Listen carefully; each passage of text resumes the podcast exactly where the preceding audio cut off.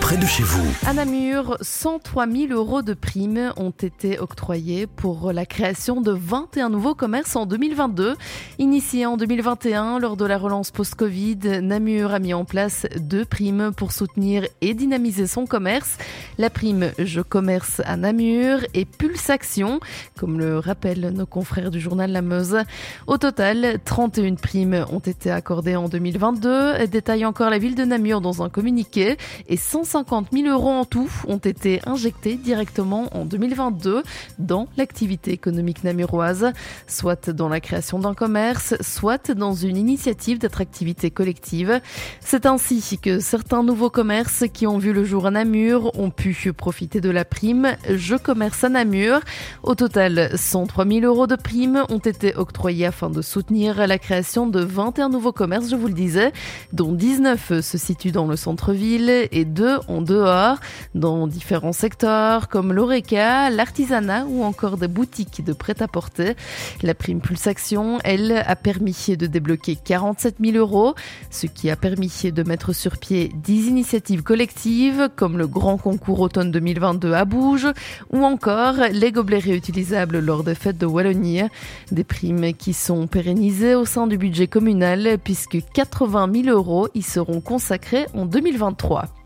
Mobilité maintenant, euh, le chantier de réhabilitation du viaduc de Ucorgne qui supporte le 42 et situé sur la commune de Wanze va se poursuivre et se poursuit d'ailleurs déjà dès cette semaine. Au menu, la réfection du pont supportant les voies vers Namur, ce qui modifiera les conditions de circulation sur l'autoroute jusqu'au 19 juillet. C'est ce qu'annonce la Sofico, euh, la société de financement complémentaire des infrastructures.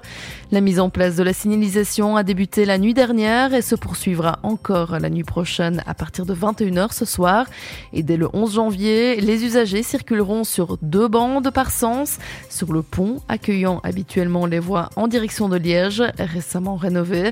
La vitesse maximale sera limitée à 50 km heure. La réhabilitation du pont supportant les voies vers Liège, quant à elle, a été réalisée de janvier à juillet 2022. Le centre sportif d'Oé va bientôt fêter ses 25 ans d'existence et c'est l'occasion euh, de faire peau neuve pour être aux normes mais aussi réduire la consommation énergétique de l'établissement. C'est ce que rapportent nos confrères de l'avenir.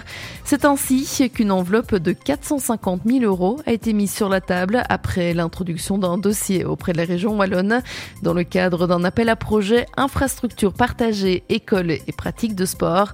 Et même si le projet d'un peu moins de 2 millions d'euros n'a pas été retenu.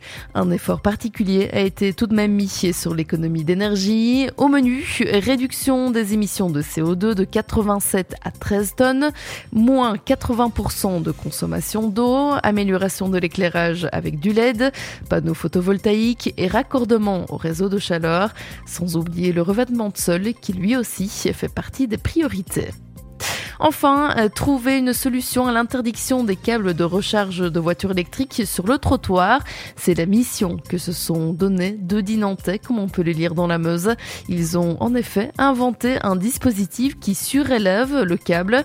Ce dernier fait passer le câble au-dessus du trottoir à plus de 2 mètres de hauteur grâce à un système fixé au mur, comme l'indiquent encore nos confrères. Pour rappel, l'interdiction de laisser le câble de recharge sur le trottoir existe dans plusieurs communes wallonnes des raisons de sécurité. La recharge d'un véhicule est facile pour les personnes qui ont un parking privé. Elle l'est beaucoup moins pour les personnes qui n'ont pas d'autre choix que de se garer le long du trottoir. L'information régionale en radio. C'est sur Must FM.